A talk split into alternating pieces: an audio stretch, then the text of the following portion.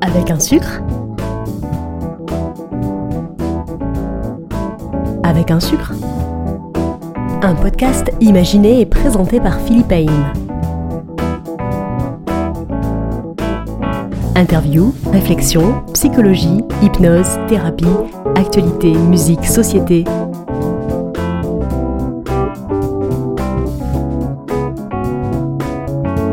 Un sucre Bonjour à toutes et à tous et bienvenue dans ce nouvel épisode de Avec un sucre. Un épisode un petit peu particulier puisque bah, évidemment à moins que vous ne viviez sur la planète Mars, vous avez remarqué que nous vivons une période assez spéciale, une période de, pandémie, une période de confinement pendant laquelle nos activités continuent mais un petit peu à distance. Et pour parler de tout ça sous un autre angle, euh, bah, j'ai eu envie d'interroger, d'interviewer des soignants, mais des soignants de terrain.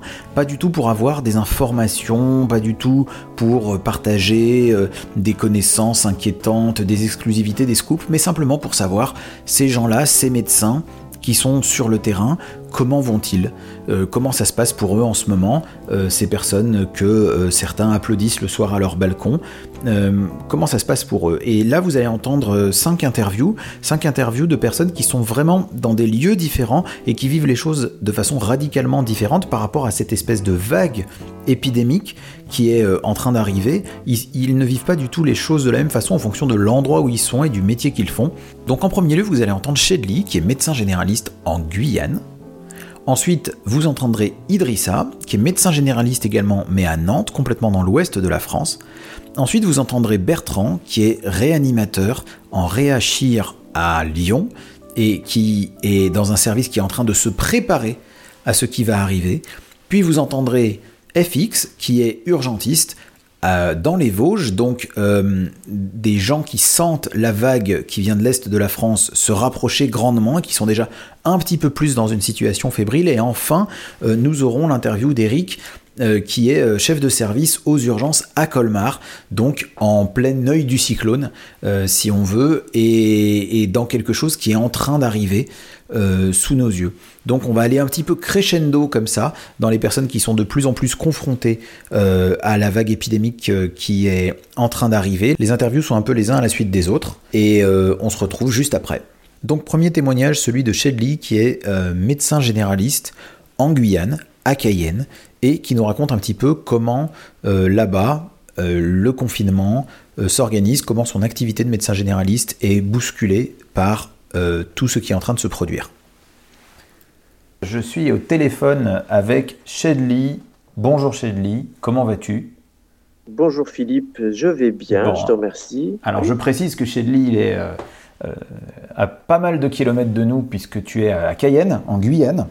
Exactement. Voilà, alors euh, bah, du coup ça nous permet de, bah, c'est un, mauvais jeu de mots en ce moment, de prendre la température, mais de voir un petit peu comment ça se passe de ton côté. Donc toi tu es médecin généraliste, euh, tu fais aussi euh, de la thérapie, tu as quelques activités comme ça. Euh, comment ça se passe concrètement pour toi en ce moment? Le, confinement en Guyane, ça s'organise de la même manière comment, Quelle est l'ambiance vers chez toi? Oui, tout à fait. Le confinement en Guyane s'organise de la même manière. Avec une obligation de rester à domicile, une fermeture de l'ensemble des établissements comme en métropole et euh, une ouverture des, des, cabinets médicaux qui, qui est maintenue. Donc toi, toi, tu as ouvert, comment ça se passe? Tu travailles euh, ben, comme euh, j'imagine tous les autres, quoi. tu portes un masque. Et donc du coup, est-ce que tu as pris des mesures spécifiques au cabinet aussi pour les gens qui viennent, des mesures d'hygiène de... Oui, exactement. Alors en, dehors de l'hygiène hmm. classique entre les patients, du lavage de mains, de l'utilisation des solutions hydroalcooliques, bien sûr, il y a le port du masque. Hmm. Et et on s'est posé la question avec des collègues de savoir est-ce qu'on avait une checklist des procédures à mettre en place dans les salles d'attente, respecter la distance de sécurité, sortir des bancs, puisqu'on est en Guyane pour les personnes qui toussent, les mettre d'un côté, les autres de l'autre. Comment faire pratiquement depuis la porte d'entrée jusqu'à la sortie pour que les mesures d'hygiène soient les plus efficaces possibles. Je ne suis pas sûr qu'on ait une checklist. Là. Il faut vraiment réfléchir à tout, recourir au bon sens. Ça nous oblige à être, euh, à être créatif. Hein. C'est ça. Alors dans cette créativité, ça va de la poignée de porte à mmh. désinfecter jusqu'au au clavier du, de l'appareil à carte bleue, comment manipuler la carte vitale, proposer au patient de lui-même mettre la carte vitale dans le, dans le lecteur, de lui-même mettre sa carte bleue ou de privilégier le sans contact, protéger le clavier de l'ordinateur avec du, du cellophane ou des protèges claviers qui existent, les désinfecter, le téléphone qu'on amène du domicile au travail, du travail au domicile, penser à le désinfecter, les tampons, les stylos, un stylo dédié pour les patients, proposer aux patients une noisette de soluté hydroalcoolique, le téléphone, le stéthoscope. Faire attention à tout. Euh, c'est impressionnant. Tu as, tu as... Alors, en médecine générale, je travaille sur rendez-vous et en consultation libre. Il se trouve qu'avec les nouvelles réglementations de circulation, d'interdiction de circulation, les patients qui venaient en consultation libre ne viennent pas. Ouais. Et les patients qui avaient prévu des rendez-vous ne viennent pas non plus. D'accord, donc tu as une activité très très diminuée là. L'activité est très très diminuée. La téléconsultation est fortement recommandée mmh. et en train de se mettre en place avec quelques difficultés sur la Guyane, notamment pour les plateformes de paiement, puisque les banques émettrices des paiements bloquent sur la Guyane. Donc pour l'instant, on ne peut pas être réglé pour les Et en termes de réseau euh, aussi, ça, ça, ça, ça, roule ou c'est un peu compliqué euh? Dans mon, dans mon, souvenir, la dernière fois que je me suis baladé en Guyane, parfois le réseau était un petit peu, euh, un petit peu tangent, un petit peu. Euh, oui, il y a des, il y a des zones d'accès qui sont limitées. C'est-à-dire que le réseau passe pas très bien, mm. mais sinon, lorsque le réseau passe mm. bien, ça va. On ça a va. toutes les plateformes de communication possibles. Et au niveau des patients que tu reçois, est-ce que tu as euh, une grosse masse de, de patients avec des syndromes grippaux, avec des suspicions de Covid, ou alors est-ce que tu as l'impression que voilà, ça prend pas toute la place. On a eu beaucoup de syndromes grippaux. On a eu peu de cas de, Covid authentifiés. On est à 15 avec euh, vraiment une, une, intervention de l'ARS pour les cas, les cas contacts avec un confinement à domicile. Mhm. Et euh, donc en consultation, moi au cabinet, des suspicions, j'en ai eu. J'ai communiqué avec le 15. Les patients sont surveillés quand il y a besoin. Ouais. Euh, tu as l'impression que le maillage comme ça fonctionne là hein On en est à un stade où ça, où ça marche euh, Pour l'instant, oui. Ok. Il faut voir l'évolution sur les, capacités aussi à tester les patients. Ok. On va dire que tu, tu, observes la crise, vous suivez euh, toutes ces évolutions. Toi, depuis ton cabinet, tu ne te sens pas frappé de plein fouet par cette crise, mais on est vigilant et attentif. quoi on est, exactement, on n'est pas au stade de la métropole. Et puis les gens sont confinés à domicile, ils viennent pas, ils viennent pas consulter. D'accord. Simplement. Ok. Bon, l'évolution sera intéressante à suivre avec euh, euh, un, lieu moins touché et un confinement qui, qui a l'air euh, respecté et de voir comment la, situation va évoluer. On espère vraiment que ça va se répandre le moins possible et que les gens seront disciplinés. Tu, tu sens pas dans la, dans la population, dans les gens qui viennent, une, grande angoisse, une, espèce de névrose s'installer? Tu as l'impression que les gens sont, suivent un peu les consignes et sont plutôt ils calmes Ils suivent les consignes et il y a, et y a une, une crainte, il y a une peur qui est là, qui traîne, bien sûr. Bien sûr. Si, si. si, si euh, en, me déplaçant comme ça pour venir au travail, je, je revoyais, je relisais en tête quelques pages de, de Ravage de Barjavel. Ouais où tout s'arrête et puis euh, jusqu'où on va aller. Parce que nous, nous avons en Guyane, comme euh, malheureusement partout, des populations en situation précaire pour lesquelles l'accès aux soins est limité. Et ces populations auront des moyens différents de confinement. On a des réfugiés également. Et ces gens-là vivent dans une promiscuité qui est, qui est importante, peu compatible avec un confinement et, Mm. et un respect des, distances d'isolement. Oui. Donc Ça, risque d'être compliqué. Ça, c'est un problème. Ok. Bon, alors on reste vigilant, les yeux bien ouverts, quand même avec euh, moins de patients et un petit peu de temps pour, euh, pour se poser euh, aussi. Tu es un petit peu au ralenti quand même malgré tout. Le temps de boire un café. bon alors, chez Lee, je demande ça à tous les gens que, que j'interviewe. Est-ce que tu bois ton café avec un sucre? Je bois plus de café et je, prends toujours un peu de sucre. Bon, alors ça va. Pour nourrir le, les méninges. Très bien. sucré le café en fait. Euh, merci Chedli pour ton témoignage et on, se, recontactera pour, euh, pour voir un peu comment ça évolue. Ok, à bientôt. Ok, merci.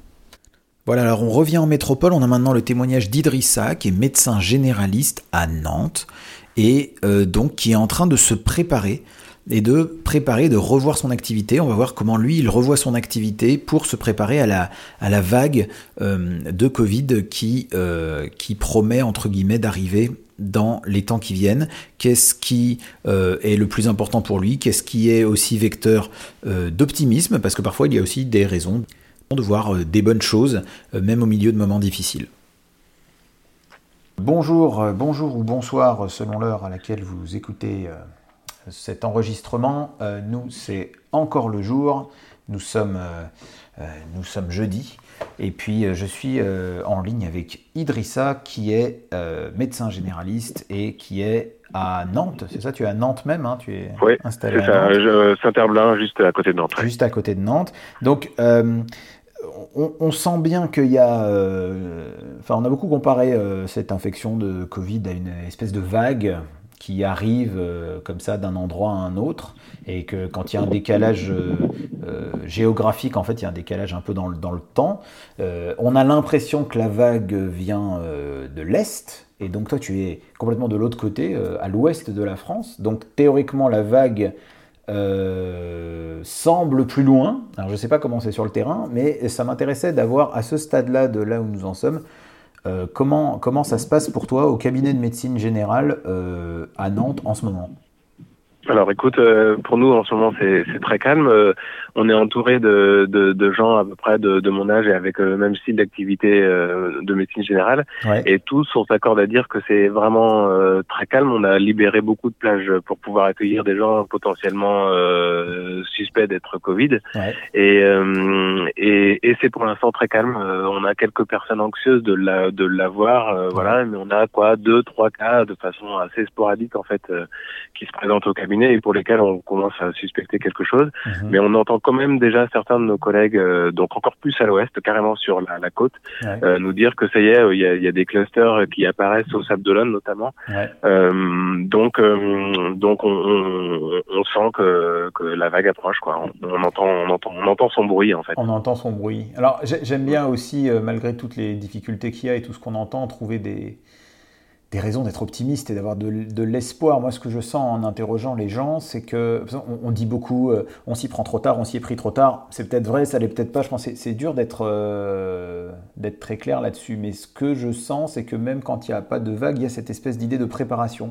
Euh, même quand c'est pas encore en plein dans l'œil du cyclone, j'ai l'impression les les gens se préparent un peu ce qu'on entend. On entend le bruit de loin, on se prépare, on s'installe, on libère des créneaux, on libère des lits, on, réfléchit à l'avance, on se prépare. Et, ça, c'est quand même... Euh, euh, il y a quelque chose de chouette là-dedans, je ne sais pas ce que tu en penses, mais il y a quelque chose de chouette de dire, euh, voilà, on se tient prêt, on, est là. oui, non, mais je partage complètement ton avis. Enfin, il faut, faut remettre dans le contexte. C'était, c'était jeudi dernier l'annonce présidentielle, et on est à moins de six jours, et, et le, dès le lendemain, il y avait plein de gens qui, qui se préparaient, qui libéraient des, des créneaux, des patients qui évidemment se proposaient d'annuler leurs créneaux spontanément, mmh. des, des, collègues qui ont arrêté leur activité. Je pense à des collègues paramédicaux, podologues euh, psychologues, etc., qui disaient moi je connais un tel qui a des masques, euh, si je peux aider à faire de l'intendance, si je peux aller te faire tes courses, des, des, choses toutes bêtes, mais pour pouvoir libérer du temps médical en fait.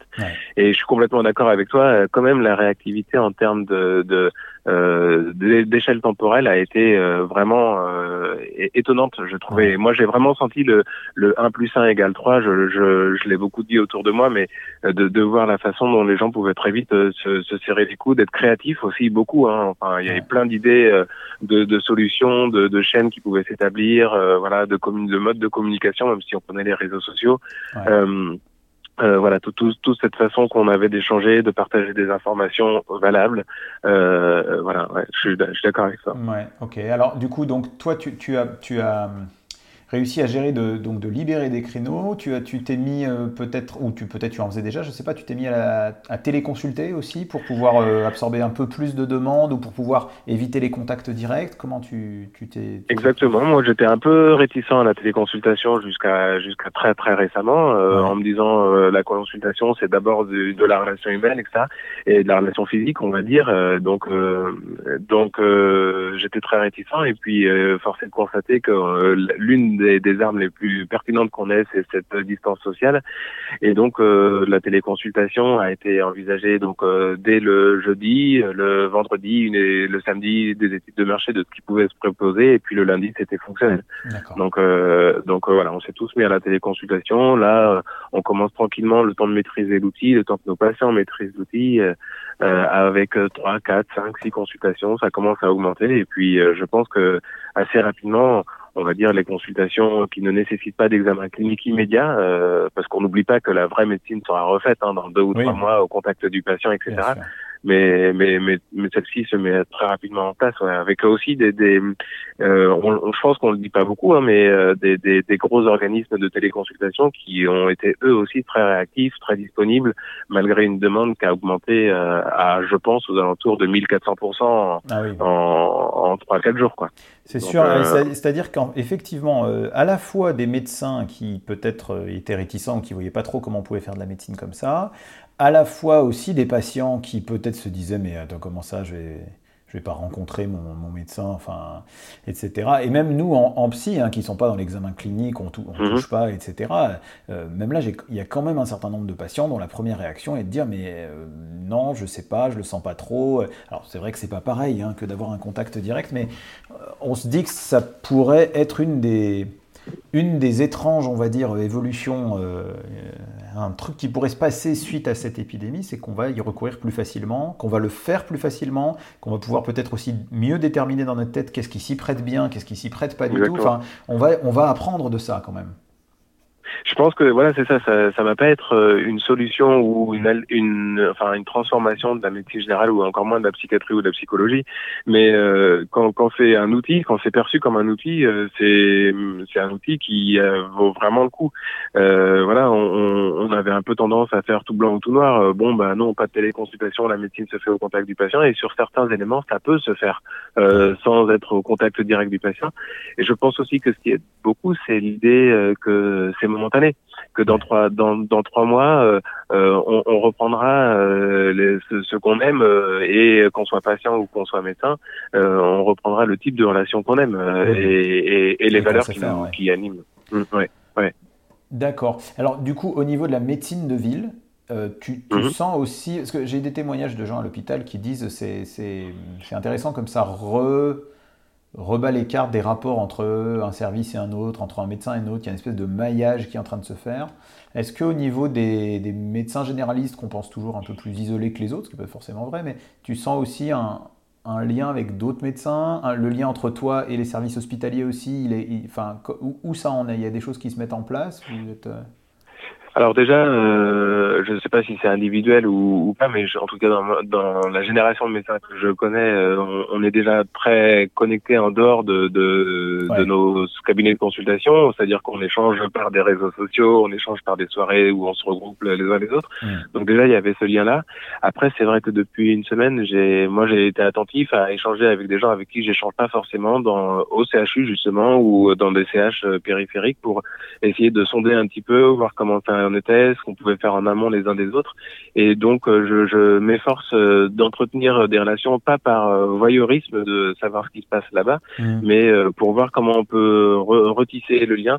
Et un autre des points qu'on n'a pas abordé, mais c'est aussi la façon qu'ont eu, par exemple, je ne citerai que, mais les, les pédiatres de nous dire envoyez-nous toute votre pédiatrie pour que vous soyez disponibles à pouvoir voir de la médecine adulte, alors qu'on sait très bien que les enfants ne sont a priori pas concernés par le problème, justement pour pouvoir réagir et tous euh, très vite, euh, les psychiatres aussi euh, de, de, dire voilà vos patients anxieux n'hésitez pas à, je, je, je, vais leur proposer telle consultation euh, rapidement etc donc tout ça ça c'est ça, ça recrée du ça crée du temps médical et, et effectivement ça crée des, des, liens nouveaux qui avaient peut-être un peu mis il y avait un peu de distance qui s'était établie et euh, et surtout bon je pense que ça sera un bénéfice à moyen et long terme espérons que la mémoire aille jusque là hmm. mais de, de, se rappeler c'est l'importance du, du, du lien hôpital hôpital médecine privée quoi Ouais, Se rappeler de, de, l'importance du lien dans ces périodes où on limite physiquement nos liens, c'est un des multiples paradoxes de, de, cette situation. Euh, donc, ok, donc je dirais que là, on est peut-être à un stade où, du coup, ben, ça t'a paradoxalement libéré du temps libre, puisqu'il y a beaucoup de consultations qui ne se font pas, dans l'attente que après tu seras peut-être beaucoup, beaucoup plus occupés. Donc là, tu, tu gères un peu. Oui. Ouais, je préciserai juste en disant c'est pas forcément du temps libre parce qu'en fait c'est c'est pas du temps de consultation médicale, mais c'est du temps de préparation. C'est des choses euh, toutes bêtes, hein, l'organisation matérielle, euh, l'organisation. Euh, voilà, donc en fait on n'a pas de temps libre. C'est-à-dire que lundi, par exemple, pour être très concret, il y avait il y avait sept ou huit ou huit heures de consultation qui étaient prévues. Finalement, il y en a eu qu'une heure et demie de consultation, mmh. mais les six autres heures et demie ont toutes été consacrées à de regrouper de l'information, organiser le cabinet, enfin prévenir des gens, enfin tu vois. Oui, beaucoup de choses qui, prennent beaucoup de temps en fait, un des tas de petits détails qui prennent énormément de temps. Oui, non, et, justement dans l'idée de dans l'idée de pouvoir après euh, vraiment avoir les, les, les, deux mains dans, dans le cambouis, euh, je sais pas si l'expression est très heureuse, mais en tous les cas d'être euh, d'être vraiment euh, disposé à faire de, de, de la médecine clinique quoi. Puis d'organiser les choses, j'imagine aussi du côté de la, de la, vie personnelle quoi, de la vie de famille qui est aussi chamboulée par le confinement et qui est une donnée de plus à gérer pour alors une, une donnée à gérer pour tout le monde, une donnée encore plus complexe évidemment pour les gens qui, travaillent, et puis euh, avec une complexité encore différente pour les gens qui sont soignants et qui vont euh, euh, devoir y aller, et qui doivent aussi organiser, qui sont aussi conjoints, pères de famille, etc., et qui doivent aussi organiser leur vie personnelle, ce qui est un, sacré casse-tête parfois. Hein. Ouais, c'est c'est un cassette. Euh, là aussi, je crois que ce qui est très aidant, c'est de savoir qu'on n'en a pas pour un an et demi. Euh, mm. Et je veux dire, euh, c'est de pouvoir expliquer à un enfant, même jeune, tu sais, pendant quelques temps, on va faire ça, mais après, on aura à nouveau le temps de, de faire ceci, de faire cela à sa conjointe, à son conjoint, d'expliquer que c'est momentané, qu'on a moins de temps pour jouer, qu'on a moins de temps pour pour discuter de d'autres choses que du coronavirus. Euh, ben, de savoir que c'est momentané, c'est c'est quand même très porteur d'espoir, on va dire, pour les prochaines euh, donc, voilà. Et puis euh, et puis aussi les, les, les gens se sont aussi organisés autour des soignants, euh, des, gens qui ne sont pas du tout soignants, qui spontanément se sont proposés euh, pour nous simplifier la vie. Euh, il y, a des, y a des chaînes de pizza euh, qui, qui, qui, qui, nous proposent à manger sans même qu'on ait à, à, le leur demander. Donc c'est des choses toutes bêtes, hein, mais, mais je veux dire qui en fait sont, en pratique tous les jours, ça, ça fait gagner une demi-heure, ça, ça baisse ton niveau de charge mentale et, et, et, tout ça, ça, ça rend encore plus de disponibilité. Quoi. Donc je dis pas que je dis pas que c'est chouette qu'on ait eu cette, cette épidémie. Ah mais mais ça, ça donne des éclairages, non, ça donne des éclairages vraiment aussi riches, pas pas uniquement sur l'individualisme, sur les comportements un peu bizarres des gens. Euh, non non, ça donne aussi des éclairages sur la la la la, la, très rapide possibilité des gens de s'adapter, une espèce d'intelligence collective comme ça qui est qui est chouette à, constater aussi. Ouais, je, je, j'entends très bien, j'entends très bien, et oui, oui, on est, on est probablement capable du meilleur comme du pire et, et, on voit les deux et des fois ça fait, ça fait du bien de se rappeler qu'il y a des, des, belles choses qui peuvent arriver même dans des périodes qui sont, euh, qui sont dures pour tout le monde et, même si elles ne sont pas infinies et qu'il va falloir traverser, euh, qu'il va falloir traverser ensemble quoi. Hein. Mmh, euh, mmh. Ok, bon, alors écoute, euh, je, on se rappellera peut-être euh, pour euh, voir comment ça évolue dans les, dans les semaines qui viennent. On est, on est bien préparé, les deux pieds bien sur terre, et, on, et, voilà, donc ben, pour moi et d'autres qui ne sont pas dans la, dans la médecine qui va être confrontée de façon directe, hein, mais indirecte à l'épidémie, puisque nous, du côté psy, hein, on va avoir toutes les, le soutien des, soignants qui vont vivre des moments difficiles, on va avoir les, les personnes qui vont subir euh, des angoisses, probablement des, d'autres choses. Euh, mais on n'y on est, on est pas confronté de la même manière. Et, euh, donc mm. voilà, on, pense bien à, vous, à toi, à tous les gens qui, qui sont prêts. Ok, ben, merci. C'est des choses qui sont très chouettes, hein, les choses qui se sont mises spontanément en, en, marche là à 20 h euh, les gens qui applaudissent aux, portes, euh, à leurs fenêtres. Euh, c'est symboliquement, ça, ça, a un rôle non seulement symbolique, mais, mais vraiment, je pense vraiment fondamentalement utile, quoi. donc. oui, oui, ça fait vraiment quelque chose et ça, ça, ça donne une, une, énergie, une motivation. En tout cas, voilà, au stade où nous en sommes là, la première semaine, il y a un truc qui ressort de tous les petits entretiens que je fais, c'est une très forte motivation euh, des soignants, euh, y compris dans les services qui sont déjà euh, touchés un peu plus de plein fouet et qui sont donc fatigué, mais extrêmement motivé, déterminé, sans faille. Et c'est très impressionnant. Et, et, puis, euh, je me permets aussi, puisque de temps en temps, on voit en médecine générale des, des gens qui, du coup, sont pas dans, dans, dans le soin, et, et on a la chance d'avoir beaucoup de soutien de, de, la population. Mais tu vois, je pensais aussi aux, aux, aux professions qui continuent à bosser, enfin, euh, les, les, professions indispensables, mais je pense euh, évidemment à la police, à la gendarmerie, à l'armée, aux gens qui sont dans, dans, les, dans les pompes à essence, dans les supermarchés, qui remplissent les rayons, qui n'ont cesse de, de, se vider.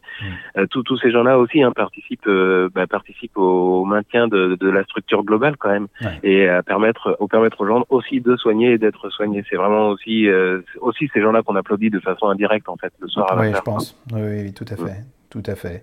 Bon, alors on continue à, à s'applaudir de loin, euh, sans, sans, se toucher. Voilà. C'est ça. Euh, en restant, euh, en restant bien chez soi. Merci beaucoup euh, d'avoir pris le temps de, de, me répondre. Et puis, euh, euh, on pourrait faire à distance comme ça de, de se boire un café, n'est-ce pas? Tu sais que mon podcast se, demande toujours si les gens prennent un café avec un sucre. Donc, je ne vais pas, je vais pas y couper. Est-ce que tu prends un sucre dans ton café, toi? Non, non, nature. Nature. Bon, c'est bien. ok. Alors, à bientôt, Idrissa. Merci. Hein. Ouais, à bientôt, Philippe. Salut.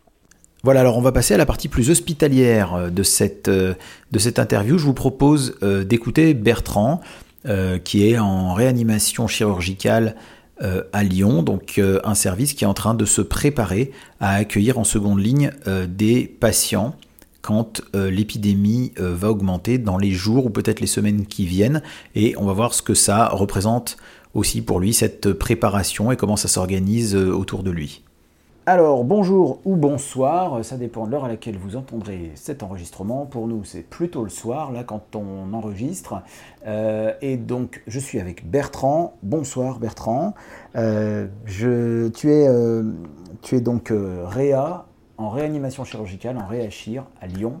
Et ben voilà, un petit peu comme, comme toutes les autres personnes que j'ai interrogées, déjà j'ai envie de te demander ben, comment ça va en ce moment, comment ça se passe pour toi? Bonsoir Philippe, ouais effectivement, euh, je suis réanimateur sur une euh, réanimation chirurgicale à Lyon. Ouais. Euh, comment ça va? Écoute, pour l'instant, ça va plutôt bien pour moi, euh, pour mes proches, mais également bah, pour l'équipe avec qui je travaille. Ouais.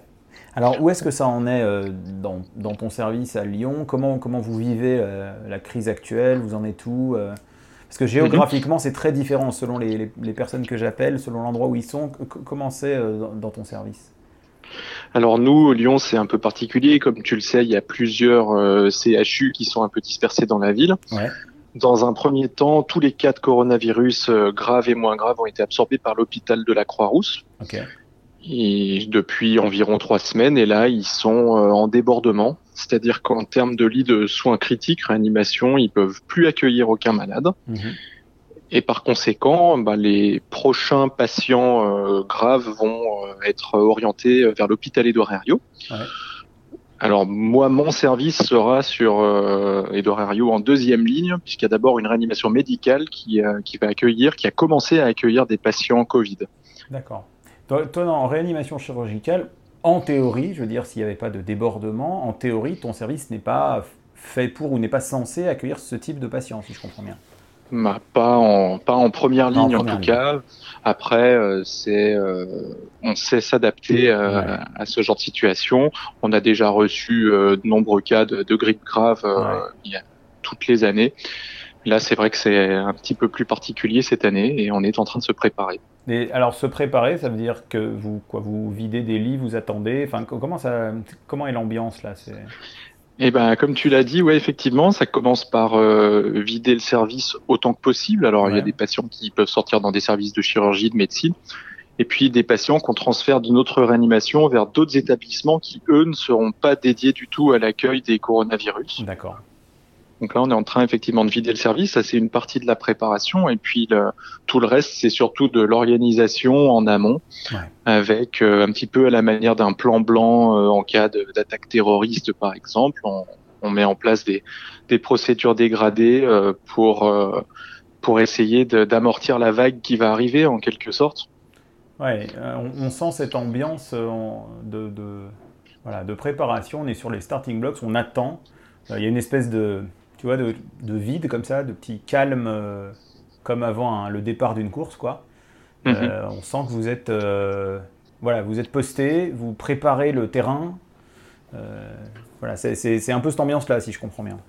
C'est exactement ça et comme tu l'as dit, c'est très particulier. C'est une ambiance que moi personnellement j'ai jamais vécue. Mmh. Euh, c'est le calme avant la tempête. Effectivement, on, on s'occupe de peu de, de, patients, donc on a une activité clinique qui est très très modérée. Mmh. Mais par contre, à côté de ça, on met en place énormément de, de procédures là pour euh, pour affronter ce qui va nous arriver avec euh, bah, mise à jour de tout un tas de protocoles euh, afin de, s'occuper au mieux des patients. Mmh. Nous, ce qu'on a beaucoup mis en place dans le service là les trois derniers jours, c'est des euh, des simulations in situ en fait. Ouais où on prépare le, le, personnel médical et paramédical à des choses précises. Hein. Ce qui est compliqué avec ces coronavirus, c'est les procédures d'isolement, l'habillage, le déshabillage. Ouais. Et ce qui est euh, aussi compliqué et très à risque de contamination pour le pour le médecin, bah, c'est la gestion des voies aériennes et l'intubation. Donc on fait euh, des ateliers où on, on s'entraîne nous entre collègues. D'accord. D'accord. Vous, vous, vous préparez à, à, des procédures qui vont être fréquentes en fait et que vous mhm. essayez de rendre un peu euh, comme automatique, quoi, un peu de. Ouais, tout à fait. Mhm. Et donc tu, tu, tu, trouves que l'ambiance euh, aussi a, a changé? Il y a, il y a, plusieurs personnes qui ont témoigné d'une espèce, déjà d'une part de motivation, et puis d'autre part d'un côté euh, serrage de coudes, quoi, entre services. Euh, à se soutenir les uns les autres, euh, un peu comme si, euh, tu sais, des fois entre services, des fois ça peut se tirer un peu la bourre quand on doit s'envoyer des patients, quand il y a un service plus occupé que l'autre, quand il y, a, des petites rivalités comme il en arrive dans tous les hôpitaux, dans tous les boulots aussi, je pense. Et on dirait qu'il y a voilà, une autre ambiance, une autre complicité entre services, une autre façon de travailler ensemble depuis qu'il depuis qu'il y a cette crise. C'est un, peu le cas aussi pour toi? Oui, oui, oui, je te confirme. Hein. Moi, je, ressens un vrai, euh, une vraie solidarité. On est soudés entre, bah, pour parler des réanimations, entre les, les différentes équipes. Hein. Comme je te le disais, on, on a plusieurs euh, autres hôpitaux du, du, CHU de Lyon qui se sont proposés d'accueillir des malades euh, de chez nous pour pouvoir vider nos, nos lits pour, pour accueillir la suite. Donc ça, c'était vraiment, effectivement, c'est exceptionnel. Et puis, il y a une vraie émulation. Effectivement, on est tous on est tous à fond, on est en train de se préparer euh, bah, pour euh, recevoir au mieux euh, les, patients qui vont, qui vont arriver dans, les jours à venir. On ne sait pas exactement quand. Oui, c'est ça, c'est très difficile de prévoir quand et de prévoir aussi combien de temps. Hmm. Il, y a des, inconnus là. C'est très difficile, ça peut commencer à arriver dès demain, ou dans les jours à venir. D'accord. Ok. Bon, euh, bon, on, te sent euh, serein, on sent que tu affrontes ça euh, avec sérénité, la tête froide, bien concentré. Ben, quand on voit ce qui, ce qui est en train de se passer en Italie et puis dans une moindre mesure, mais quand même dans la région Grand Est, certes là on est serein parce qu'on a le temps de se préparer, on a aussi le temps de, se reposer un petit peu, puisque mm. comme l'activité est calme, on, en profite pour faire un petit peu moins d'heures de travail. Mais malgré tout, on, on est quand même extrêmement inquiet euh, bah, quant à la, saturation rapide potentielle des lits de soins critiques là sur le sur la région. Hmm. Et ça, c'est quelque chose qui est, qui est, dramatique, particulièrement en Italie, où ils sont en train de, de, de limiter des, des, patients de plus en plus jeunes, en fait, hein, pour hmm. faire simple. Ouais, ouais, oui, oui. Oui, on peut, on peut imaginer que pour les, pour les soignants qui devront prendre des décisions, là, ça va être, euh, ça va être, euh, ça va être quelque chose, là. Hmm, Donc, ça, c'est euh, très effrayant. Ouais, ouais, ouais, ouais, Et puis, on espère que la, voilà, la répartition sur le territoire va, va, va aider aussi à ce que ce soit pas euh, euh, trop, trop impossible à vivre. Et puis, voilà, on espère, on espère limiter les dégâts. Il y a aussi très spontanément les, les la plupart des, des médecins que j'ai appelés, des collègues, étaient attention, attention, faites attention de, dire attention, euh, cet, esprit de liberté qu'on aime bien, euh, là il va falloir euh, un petit peu. Mm qui est très français ou méditerranéen, moi je trouve. Ouais, possible. Rien que là, sur, depuis entre hier et aujourd'hui, moi je vais travailler à vélo mm. et j'ai croisé trois fois plus de gens là dans, dans la rue, notamment cet après-midi en rentrant du travail, et ça m'inquiète. Alors on a quand même l'impression que les, les mesures de confinement sont pour la plupart respectées. Ouais. Euh, il y a beaucoup de messages qui tournent sur les réseaux sociaux, on sent les gens solidaires aussi là-dessus, mais je, je vois quand même des choses qui m'inquiètent notamment des gens qui faisaient du sport en groupe euh, dans la rue euh, tout à l'heure, enfin dans des dans des parcs. Il y a des gens qui sont pas très responsables. Oui, c'est vrai que c'est difficile de se, tu sais, de se rendre compte d'un problème quand on le quand on le voit pas encore. Euh, mhm. J'ai l'impression. Euh, le, le, le, problème peut toucher et il y a beaucoup de gens qui sont jeunes qui disent quelque part ça peut toucher d'autres gens que moi. Euh, il y a aussi le fait que c'est très dur de se rendre compte qu'on pourrait être malade sans pour autant avoir de symptômes. Enfin, je pense que nous, on a quelques automatismes, les, les notions de durée d'incubation, etc. C'est quelque chose qui, finalement nous est familier, les notions de, complications retardées dans certaines pathologies, tu vois, où les gens n'ont pas forcément de douleur ou de symptômes, mais on sait que s'ils font pas attention, ils préparent la complication pour euh, des mois, des années après parfois. J'ai l'impression que nous, on a cette notion euh, fortement ancrée en nous depuis, euh, depuis les études, et j'ai l'impression que pour une partie des gens, c'est c'est pas si simple finalement d'imaginer que tu n'as rien, tu apparemment rien, et pourtant tu es peut-être déjà en train de, de, couver quelque chose ou de transmettre quelque chose. C'est peut-être une notion qui pour certains est un peu abstraite, je sais pas. Enfin. Oui, je suis tout à fait d'accord avec toi. C'est une notion qui est pas facile à intégrer, effectivement. Et puis on voit beaucoup de, personnes jeunes qui font peut-être un peu fi des recommandations. Hmm. Moi, j'ai envie d'alerter ces gens-là, puisque bah, ce coronavirus, euh, et notamment les formes les plus graves, elles n'atteignent pas que les personnes âgées. Hein, L'âge moyen des patients, il se situe autour de 50 à 60 ans en réanimation. mais on voit euh, médicalement absolument pas vieux. Hein. Non, non, tout à fait. Mais, on voit dans toutes les réas des patients jeunes. Euh, je peux, euh, Il y a des patients de, moins de 30 ans dans, plusieurs réanimations euh, autour de nous. Donc, je, il faut, attention. Mm. En tout cas, ben écoute, pour nous qui sommes un peu loin de la du tumulte. Enfin, moi, je fais je me suis mis euh, à distance aussi, mais j'ai la chance de pouvoir faire une bonne partie de ce que je fais en téléconsultation. Mais euh, voilà, pour nous qui sommes euh, un peu loin, on a, on a une bonne pensée pour, pour vous qui êtes ou allez être vraiment en première ligne. Et, et on sent bien qu'on a un boulot différent. Vous avez des, des actions à faire. Et, et, je pense que pour tous les autres, les soignants pas directement concernés ou les non-soignants, on, on a au contraire moins d'actions à faire. Voilà, notre façon de nous battre, ça va être de faire moins de choses. Et il va falloir que tout le monde euh, traverse tout ça ensemble. Mhm. Euh, voilà, écoute, en tout cas, euh, merci beaucoup de ton témoignage. je, voilà, j'espère qu'on pourra se, rappeler peut-être dans les semaines qui viennent pour voir comment ça évolue, pour voir comment tu, comment tu te sens au travers de, de cette période. Ça, serait, ça m'intéresserait beaucoup de voir un petit peu comment ça va se passer dans les restes du temps avec les, avec les gens à qui j'ai parlé. Et euh, mhm. en tout cas, ben, euh, merci, bon courage pour, euh, pour ce qui arrive, bonne préparation. Et voilà, on, on, vous observe de loin et on vous envoie plein de, plein de solidarité. Ben, merci beaucoup, bonne soirée, repose-toi bien, prends soin de toi et, et puis à une prochaine fois. Hein. Bonne soirée, à bientôt.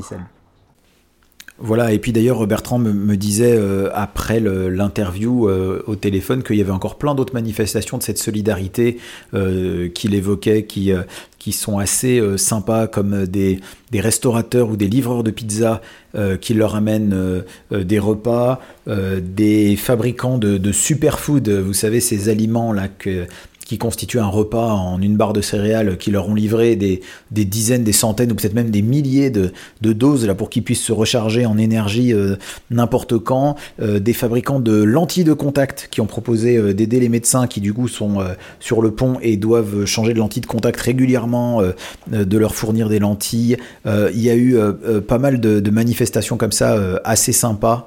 Assez agréables. ce qu'on va entendre aussi dans les témoignages suivants, je vous propose d'écouter FX euh, médecin urgentiste euh, dans les Vosges. Là, donc on, se, on, rentre dans la région Grand Est. Alors voilà, bonjour ou bonsoir selon euh, le moment où vous écoutez, le moment où vous écoutez cet enregistrement. Là, on va dire bonjour parce qu'on est encore en fin d'après-midi, il est à peu près 17h. Je suis avec François-Xavier FX pour les intimes et même pas que pour les intimes parce que tout le monde l'appelle comme ça. Et FX est médecin urgentiste dans les Vosges et il est avec nous euh, pour euh, un petit peu qu'on prenne la température. Donc, euh, FX, tu étais même de garde la nuit dernière, c'est ça? C'est ça. Du coup, on a passé toute la nuit là, du coup, sur l'hôpital à prendre en charge les patients, notamment des gens. C'est ça. Et alors, du coup, toi qui es du coup au, cœur de, de l'action et pas plus tard que cette nuit. Et donc ça doit être peut-être, je sais pas, plus éprouvant que d'habitude. Enfin, j'ai tout simplement envie de te demander comment ça va, comment tu te sens aujourd'hui, comment, comment est le moral? Alors nous, ça, on, on, commence déjà à être un petit peu fatigué parce que ça fait là, 10 à 15 jours euh, qu'on évolue, qu'on s'adapte euh, jour après jour euh, en fonction de, des recommandations et mmh. du virus. Donc c'est totalement l'organisation de l'hôpital qui est totalement refondée. C'est notre organisation en interne, c'est même notre mode de fonctionnement de prise en charge des patients. Que ce soit au SAMU où les appels ont, doublé et que ce soit à l'hôpital où on a des patients potentiellement contaminés qui peuvent contaminer euh, d'autres patients ou euh, les soignants. C'est toute une situation qu'il faut réadapter et qui évolue euh, tous les jours, voire même des fois plusieurs fois par jour. D'accord, donc là tu vois vraiment une évolution, un crescendo un petit peu du, de, de, de, l'épidémie. Tu le sens physiquement, j'ai envie de dire, au quotidien, au travail. quoi. Tout à fait. Lorsqu'on se rapproche, nous, du modèle italien qui, au final, nous sert un petit peu de, modèle et d'exemple, on compare vraiment euh, l'arrivée du Covid euh, euh, dans les régions comme un tsunami, avec cet effet un petit peu mer qui se retire, c'est-à-dire les hôpitaux qu'on va vider, les chambres qu'on va essayer d'optimiser avec euh, maximum de place, déprogrammer tout ce qu'on peut programmer. Mm. Donc l'hôpital se vide au fur et à mesure et on, on, on, se prépare en fait à. Et quand tu dis que ça se vide, c'est-à-dire les urgences aussi. Hein, J'ai entendu dire que du coup il y a, y a moins de consultations aux urgences pour d'autres motifs, voire pour des motifs bénins. Euh, et donc moins de consultations en nombre peut-être, mais du coup la complexité de, des prises en charge Covid plus importante. en effet, les gens ont peur d'aller à l'hôpital de un pour euh, déjà se contaminer euh, eux-mêmes par mmh. rapport au virus, et d'autre part, d'autres gens également responsables préfèrent laisser les, les, urgences aux vraies urgences Covid. Donc en effet, on a moins de patients euh, habituellement, mais on commence à avoir de plus en plus de patients euh, suspects Covid, hmm. d'où euh, l'organisation qu'on a mis en place avec notamment un tri dès l'entrée de l'hôpital.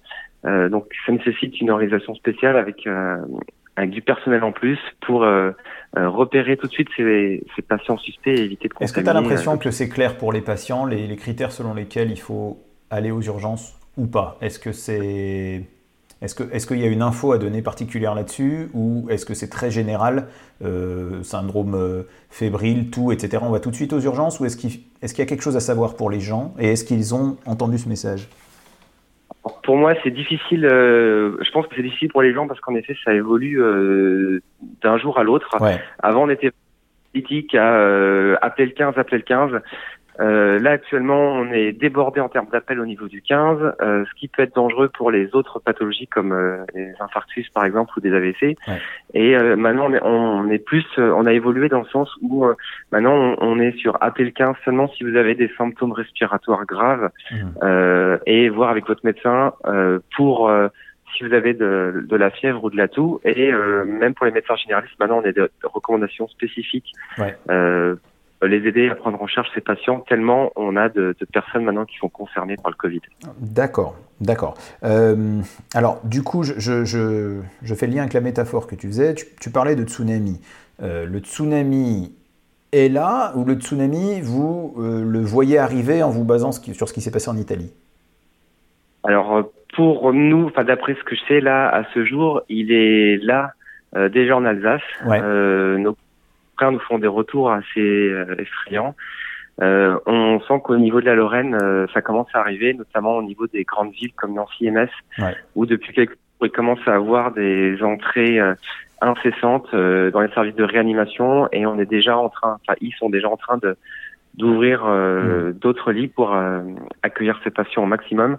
nous dans les Vosges, on est, on commence à à ressentir cette arrivée-là. On n'est pas encore sur de l'arrivée euh, de patients graves en continu, mais euh, oui, mais vous vous euh, préparez à une vague que vous voyez venir et vous préparez l'hôpital. Et tu, tu, me dis, il y a une grosse organisation, c'est-à-dire il y a une espèce de collaboration, c'est ça, entre les services pour s'organiser, savoir qui fait quoi, où on a reçu quand même beaucoup de, enfin, beaucoup de soutien entre les médecins, même des médecins pas du tout leur spécialité, comme par exemple des médecins du sport, euh, ou euh, des, des ophtalmos ou des hépatogastro qui euh, sont là pour pour nous donner un coup de main, notamment aux urgences, et dire bah on est là et on, va vous aider. Et au final, c'est pas un problème que des urgences, c'est un problème de tout l'hôpital. On a cette impression là que on, se serre les coudes, que les autres services qui n'ont pas l'habitude de recevoir ce genre de pathologie, mais qui doivent s'adapter à ça, font, font, beaucoup d'efforts, qu'il y a des, efforts qui sont faits pour trouver des lits d'aval pour les patients, euh, même pour d'autres motifs que ça. Enfin,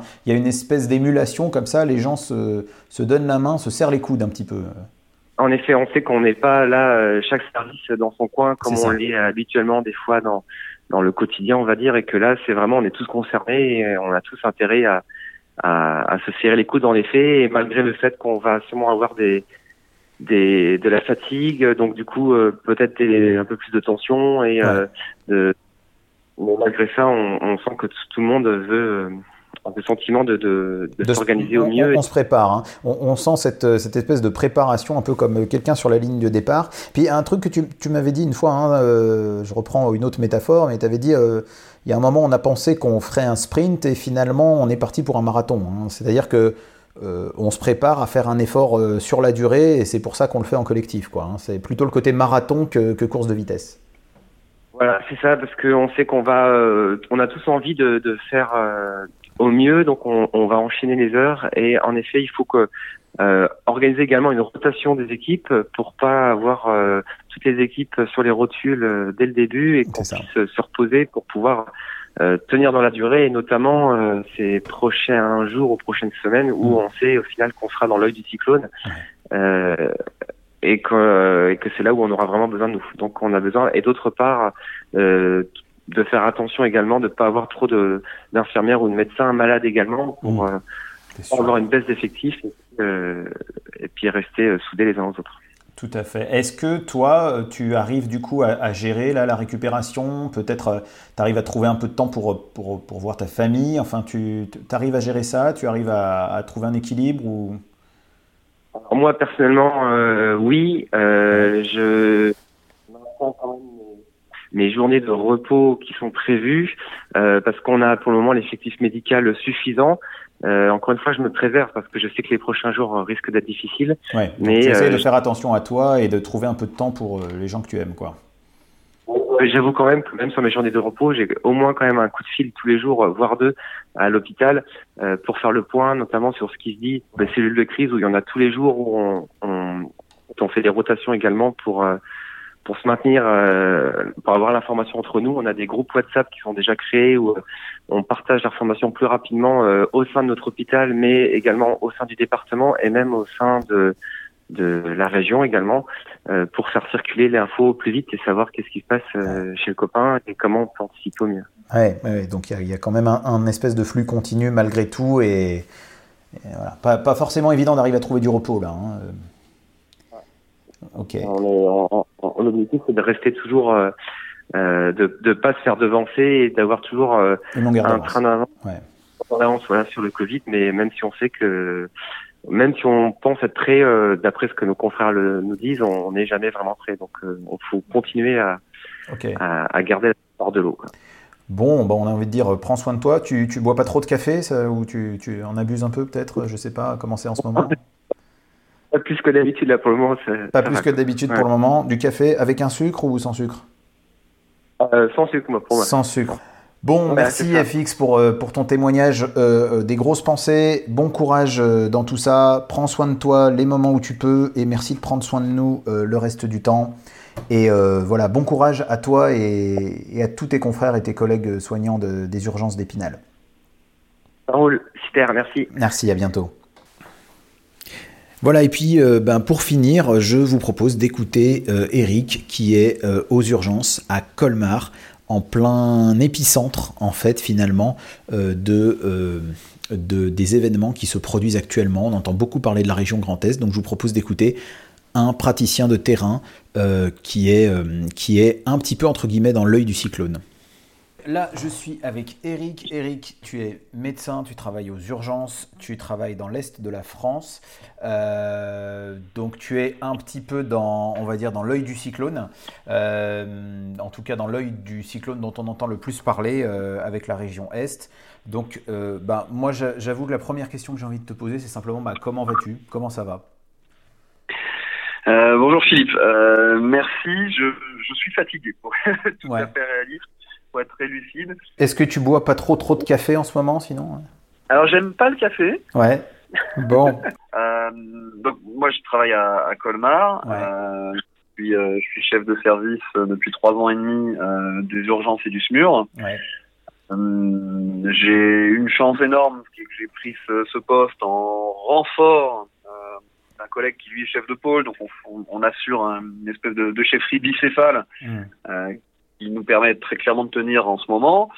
pour la, depuis le début de la crise, hein, depuis les, ça fait à peu près trois semaines que les choses ont, ont commencé pour nous. on, on s'est on s'est organisé en se désengageant pas mal du, du soin pour faire du management. Euh, pour gérer euh, l'organisation, pour faire du, du, soutien aux équipes. Euh, les plannings, c'est un cauchemar. J'imagine, j'imagine. C'est un peu l'anarchie. Voilà, je viens normalement, si tout se passe bien, de finaliser le planning de demain.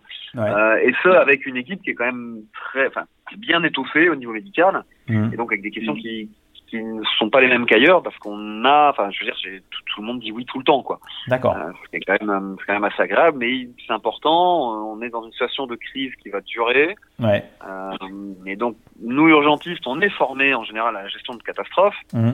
On nous inculque les bases parce que je pense que tant qu'on n'est pas dedans, peut pas vraiment se rendre compte de ce que c'est, mais, mais voilà, il y a, y a, des formations spécifiques, euh, notamment en médecine de catastrophe. Mais, mais là, on n'est pas sur une catastrophe brutale aiguë, on est sur quelque chose qui est un peu monté doucement en puissance et qui tout d'un coup nous a débordé. Vraiment du, du le, il y a eu un point de rupture. Hein. Pour nous, c'était lundi la semaine dernière. D'accord. Il y a eu euh, clairement une journée où ça a basculé, tu dirais. C'est ça, euh, c'est ça. On était en, je me souviens très bien, il était 11h30, midi, midi. Ouais. On était en cellule de crise de l'hôpital. Mhm. Et là, les téléphones ont tous sonné en même temps. Euh, de, le 15 d'un côté, le service de l'autre. Euh, ça va plus, on sait plus où les mettre. On avait mis en place une organisation transitoire. Ouais. Et là, on a dit, bon, ben, ça, ça, ne marche plus, il faut changer. D'accord. Il faut changer. En fait, c'est ça. on, on, est dans l'adaptation permanente. Ouais. Euh, au jour le jour, quasiment, il faut changer des choses. C'est ça. C'est ça. C'est, bon, on doit s'adapter, on doit gérer notre organisation, nos plannings, euh, nos, nos, renforts, euh, les ce qui, ce qui nous tombe de plus en plus dessus sont des transferts, des transferts médicalisés vers des hôpitaux plus ou moins lointains. Ouais.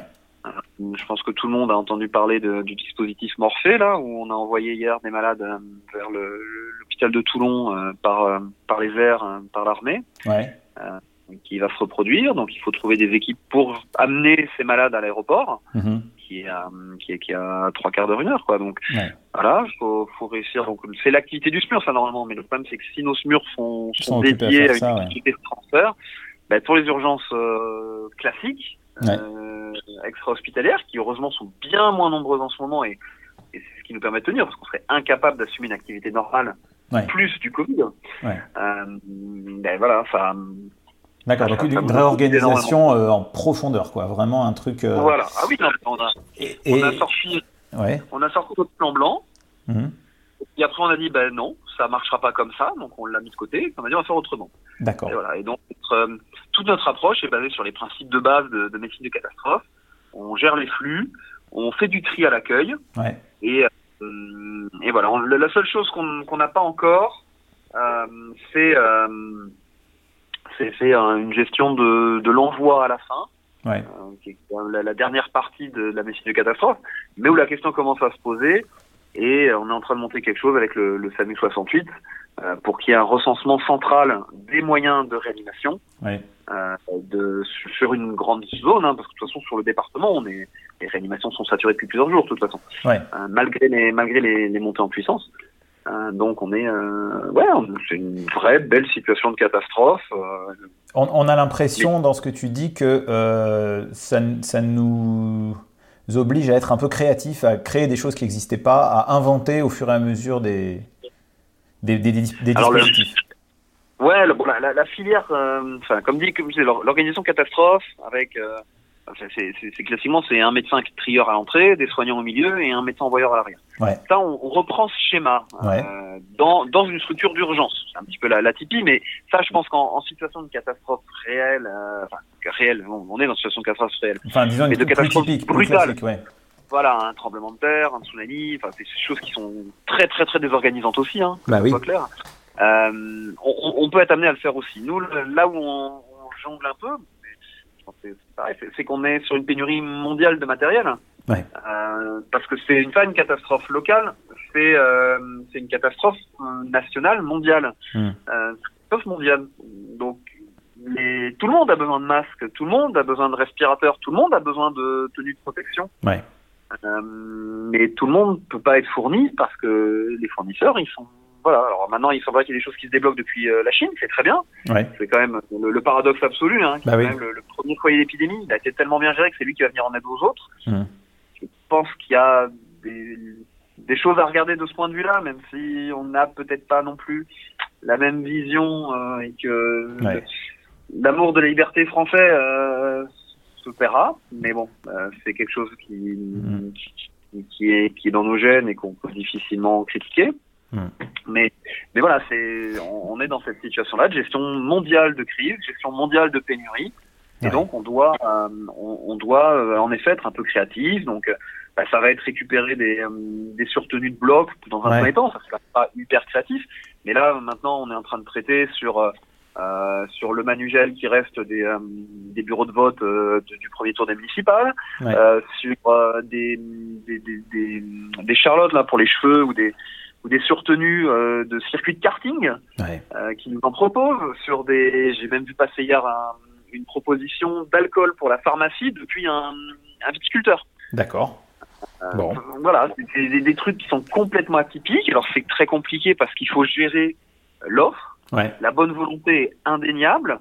Dans un tel flot de propositions, il y a aussi des brebis galeuses, il faut qu'on fasse gaffe, on peut pas Ouais. prendre n'importe quoi. Il y a une espèce d'émulation, on a l'impression, là, tout le monde veut proposer des choses. C'est Euh, ça. ouais. Et c'est très bien. Et c'est super. Ouais. Euh, juste que ça soit un peu, peu structuré. Il faut que nous, on, on régule les choses. Parce qu'on peut pas dire oui à tout. Ouais. Euh, on est en train de parler de dispositifs médicaux. Donc il faut des fiches techniques, il faut des fait. garanties, il faut des normes. Et il faut qu'on fasse attention à ce qu'on récupère. Bien sûr. C'est même pas de l'achat. Hein. Il y en a beaucoup, c'est vraiment de la récup. Ouais. Euh, voilà. D'accord. Donc, ok. Alors, ce qu'on moi j'ai appelé deux, trois autres euh, collègues. Là, je fais des, des- des tout petits interviews de plusieurs collègues euh, un peu dans d'autres endroits en France. Il y a vraiment des endroits, on sent que c'est très géographique. Il y a des endroits où on dit on attend une vague, on sait qu'elle va arriver. Euh, par exemple, un collègue qui me disait on a, je suis en réachir, on a vidé tous les lits, on attend, on n'a pas encore de malades Covid, ils vont arriver. Et puis euh, la- le contraste avec toi dans le Grand Est qui dit non, nous on est dans la vague là, ça y est, euh, il y a des gens, on est déjà en train d'inventer des dispositifs inédits et de faire des choses nouvelles. Là, vous êtes, la différence géographique est très flagrante, je trouve. hein. C'est, en fait, c'est une distance temporelle avant tout. Ouais, faut, faut, voir l'évolution des choses. Je pense sur le sur le département aurinois, ouais, euh, on a un décalage qui est d'à peu près 8 jours avec l'Italie. d'accord.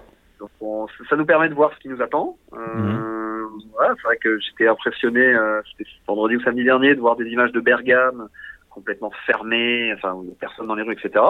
Voilà, bah, quelques jours après, c'est normalement pareil chez nous. Je pense que encore une fois, euh, les Français sont pas encore aussi disciplinés que les Italiens. Peut-être que la perception du risque, mais c'est ça aussi. Hein. Ouais, Le risque, il n'est perçu que quand il est devant nous. Euh, le problème avec ce virus, c'est que vu qu'il y a des périodes asymptomatiques, Oui. quand vous voyez le virus, bah, il est déjà trop tard, il est déjà là. Ouais, on, se- Euh, on- ne voit pas, hein, tu sais, mais je, je me disais, c'est, enfin, c'est peut-être pas une très bonne comparaison, mais toutes ces maladies où on dit aux gens de prendre des précautions pour des choses qui arriveront plus tard, c'est vrai que c'est très difficile. Quand j'étais étudiant, je me rappelle très bien de me dire, euh, ah, il y a des personnes qui ont un, un diabète et qui vont devoir faire attention à ce qu'elles mangent et se faire plein de piqûres pour leur dire, nous allons vous éviter des complications qui arriveront dans un bon moment. Je sais pas si c'est une bonne comparaison, mais on a l'impression, je ne le sens pas, donc je le vois pas, et donc je me mets pas assez en route par rapport à, à ce qui pourrait arriver, tu vois. Eh, tout à fait. Non, mais euh, je, je pense que la, la comparaison n'est pas mauvaise. Combien de fois on a des, des malades hyper tendus sous traitement à qui on demande s'ils font l'attention, ils disent non. C'est Ouais. toujours 12-8. Et quand vous savez que vous avez 12-8, bah, je prends ma tension tous les jours. Mais donc ça veut dire que vous prenez les traitements Oui, oui. Donc vous êtes hyper tendu. Bah non, j'ai toujours 12-8. Ah oui, oui. C'est ça. Tant, tant que je n'ai pas le symptôme, alors bon, attention, c'est le chiffre. Mais là, on pourrait dire que c'est le, le chiffre de la température. Ouais. Tant que j'ai pas de symptômes, je suis pas malade. Ah ouais. C'est pas faux. Mais ça veut pas dire que vous n'avez pas été déjà en contact avec le virus et Mm. que vous n'avez pas déjà été. euh, été ouais, donc euh, vraiment les, les précautions euh, toujours, euh, toujours à prendre. Et, et puis autre chose que je me demandais, vu que tu fais du, du management de tout ça, comment, comment tu sens les équipes? Comment, comment, comment, vont, comment allez-vous plus globalement? Tu sens les gens comment Motivé, engagé Comment ça va se passer La motivation, elle est énorme. La solidarité, elle est majeure. les quelques-uns qui, parce que il y a d'autres événements de vie aussi, hein, mais se retrouvent à devoir faire un break, être en arrêt de travail, n'ont qu'une envie, c'est revenir. Ouais. Euh, et c'est en fait, il faut canaliser tout ça. Euh, on peut pas envoyer euh, tous les soldats au même moment, au même endroit. Ouais. Euh, il faut gérer l'effort. Il faut de la stratégie. Hein. Plusieurs semaines, mmh. Euh, et donc on est obligé de s'organiser justement pour que pour que tout le monde s'épuise pas tout de suite. Et là, on est même en train de se poser la question de, de vraiment faire des espèces de roulement et d'essayer de trouver des solutions pour que à tour de rôle, on ait trois jours off strict pour revenir un peu requinqué, en mmh. sachant que euh, si on parle de 2-3 jours off, de toute façon, il n'y a plus rien à faire en ce moment à la maison. Mmh. oui, oui, ça. voilà, tout est fermé. Euh, donc, mais voilà, il y, y a, un temps de repos. Euh, mais voilà, l'objectif c'est ça, c'est de gérer, euh, gérer dans la durée. Ouais, gérer dans, la, durée. C'est pas un sprint, c'est un marathon, me disait un collègue. Hein. Exactement. Un marathon où on court vite quand même. Un marathon où on court vite.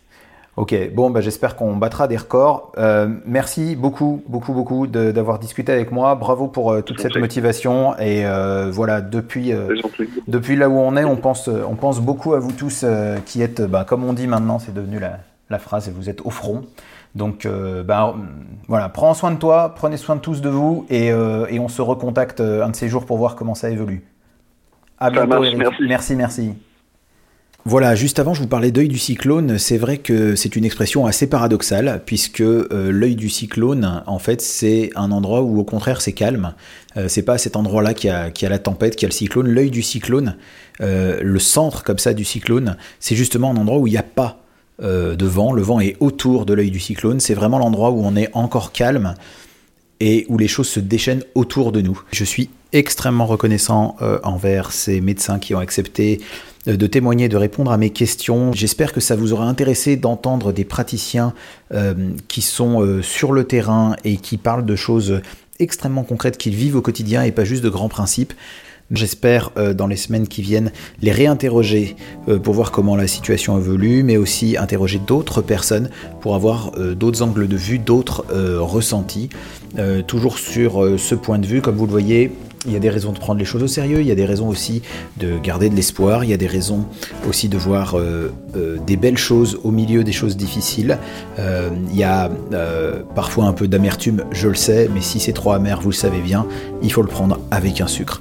Merci de votre attention. À la prochaine fois, n'hésitez pas à laisser des commentaires pour me dire ce que vous en avez pensé, ou s'il y a des personnes qui vous paraîtraient intéressantes d'interroger en cette période et qui peuvent être contactées, eh bien je suis preneur également. Voilà, prenez bien soin de vous, euh, prenez bien soin des autres, restez, euh, chez vous tranquillement, profitez de, ces moments aussi bien que vous pouvez, tenez bon et, euh, et à bientôt. C'était Avec un sucre, un podcast animé par Philippe Haïm. Vous pouvez commenter et partager l'épisode et retrouver tous les épisodes précédents sur les réseaux sociaux. Et si la vie est trop amère, prenez-la avec un sucre.